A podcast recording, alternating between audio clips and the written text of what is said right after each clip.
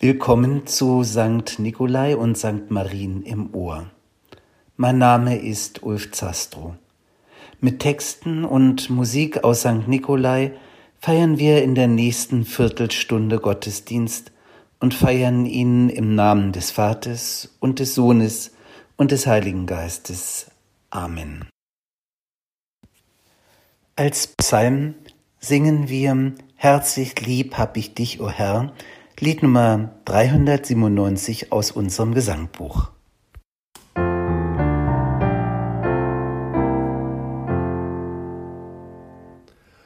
Herzlich lieb hab ich dich, o Herr, ich mit sein von mir nicht fern, mit deiner Güte und Gnaden.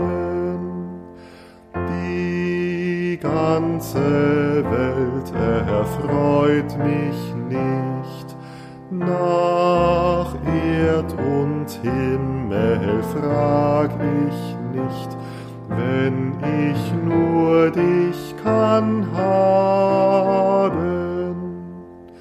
Und wenn mir gleich mein Herz zerbricht, so bist doch du mein Zuversicht,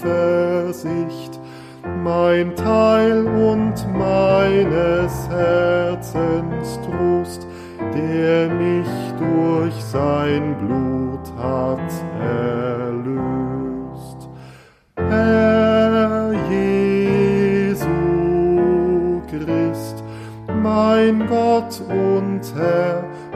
mein Gott und Herr, in Schanden lass mich nimmer mehr.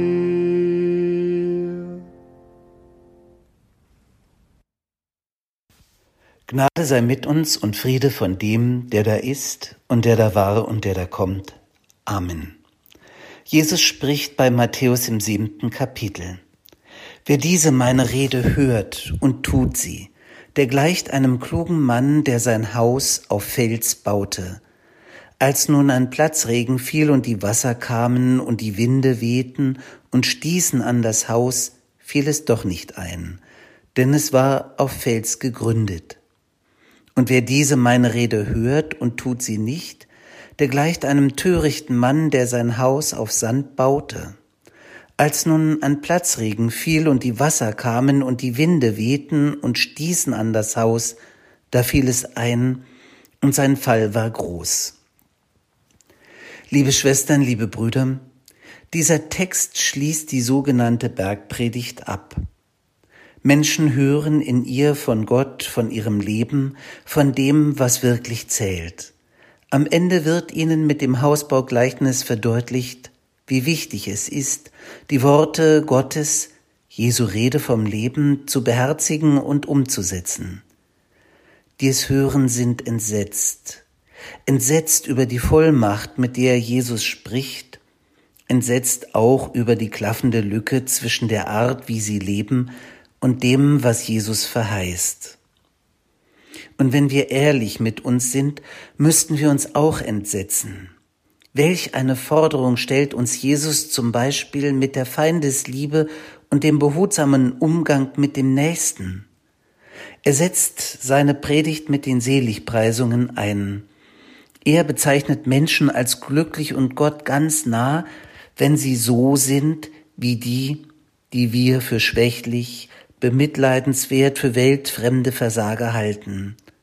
Menschen, die die Ellenbogen nicht ausklappen, die geistlich arm, friedfertig, barmherzig und unschuldigen Herzens sind, die heißt er selig.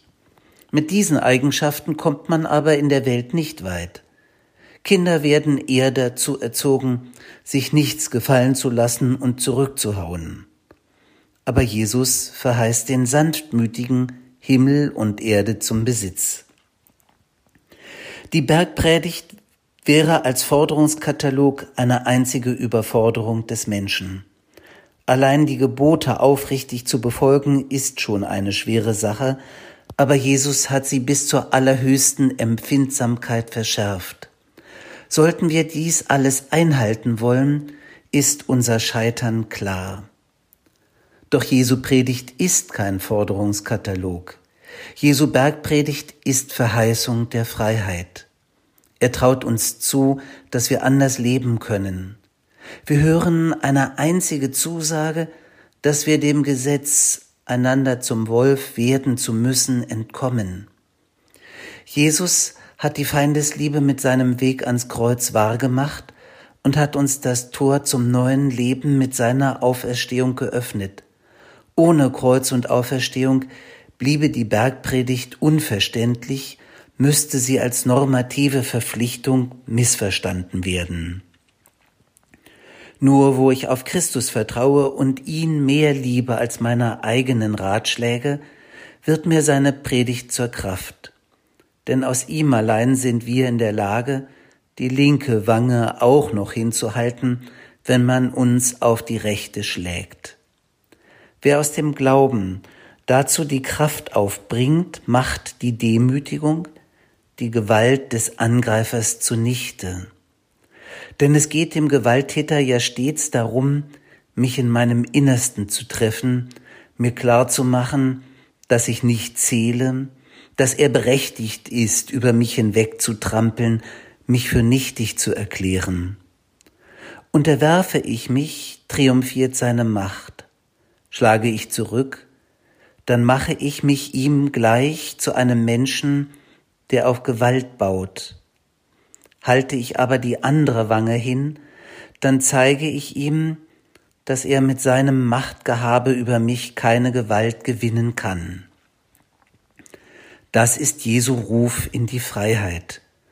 Du kannst anders, als dein Leben mit Hass zu verderben. Wo wir uns wagen, diesem Ruf zu folgen, da gehen wir mitunter auch bis ans Kreuz, aber wir bleiben dort eben nicht stehen, sondern treten ein in ein neues, ganz anderes Leben, auch schon hier. Nur kann man niemandem die Einladung Gottes zur Pflicht machen. Und doch schließt die Bergpredigt mit dem Hausbaugleichnis und es wirkt wie eine Drohung. Wer diesen Worten nicht folgt, dessen Lebenshaus wird von den Winden und Regenfluten davongespült. Dabei geht es um alles andere als um eine Drohung. Jesus will uns den Ernst unserer Lage deutlich machen. Wir wollen immer um jeden Preis unser Leben absichern und fallen deshalb auf die Verlockungen von Gewalt, Macht und der Vorordnung von Besitz herein. Darauf zu bauen ist aber ein Irrweg.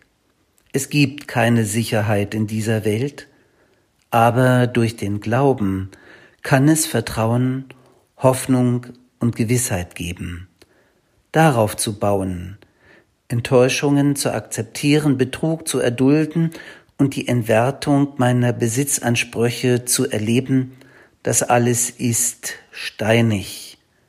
Sich auf eine vorgegaukelte Sicherheit zu verlassen, ist weitaus einfacher. Dafür kann ich selbst sorgen, da muss ich niemandem vertrauen, aber das ist ein Leben auf Sand gebaut. Jesus will uns mit dem Gleichnis deutlich machen, dass wir auf anderem Grund uns erbauen lassen müssen und dass die Mühsal, die uns der Glaube mitunter schafft, sich lohnt. Amen. Wir singen, wir strecken uns nach dir, Lied Nummer 664 im Gesangbuch.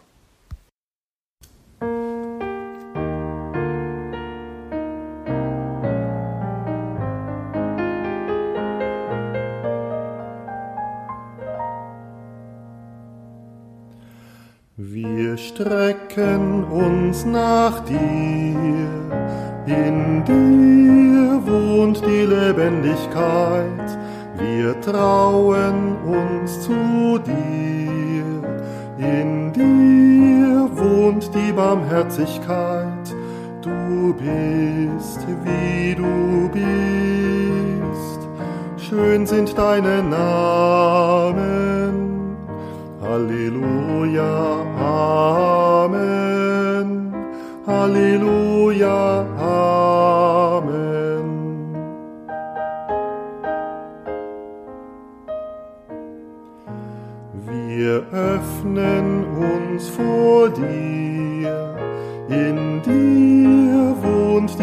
Wahrhaftigkeit.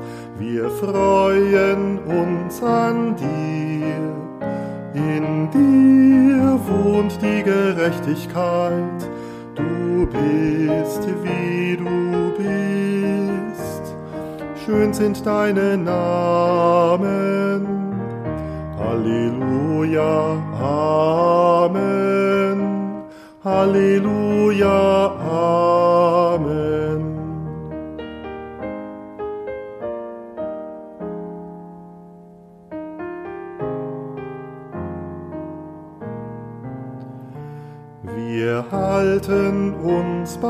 dir, in dir wohnt die Beständigkeit wir sehnen uns nach dir. In dir wohnt die Vollkommenheit. Du bist, wie du bist. Schön sind deine Namen.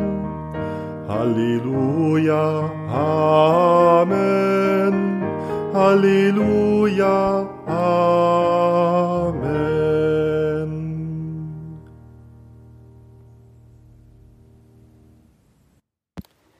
Himmlischer Vater, wir preisen dich für die ganze Schöpfung, für das Glück der Menschen, dass sie durch die Generationen von dir leben dürfen.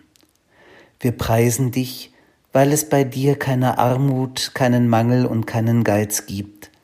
Deine Hand gibt reichlich für alles, was vor uns lebte und was heute lebt.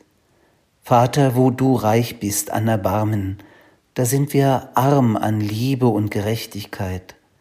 Unzählige deiner Kinder hungern, weil wenige zusammenraffen und verschwenden.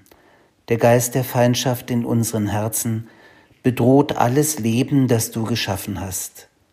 Vater, gib uns ein neues Herz, fähig zur Liebe und zum Respekt gegenüber allem, was mit uns aus deiner Schöpferhand gewachsen ist. Gib uns den Geist deines Sohnes, der uns in den Lilien auf dem Felde und den Vögeln unter dem Himmel deinen Willen offenbarte. Amen. Vater unser im Himmel, geheiligt werde dein Name, dein Reich komme, dein Wille geschehe, wie im Himmel so auf Erden. Unser tägliches Brot gib uns heute und vergib uns unsere Schuld, wie auch wir vergeben unseren Schuldigern und führe uns nicht in Versuchung, sondern erlöse uns von dem Bösen, denn dein ist das Reich und die Kraft und die Herrlichkeit in Ewigkeit. Amen. Der Herr segne dich und behüte dich. Der Herr lasse sein Angesicht leuchten über dir und sei dir gnädig. Der Herr erhebe sein Angesicht auf dich und gebe dir Frieden Amen.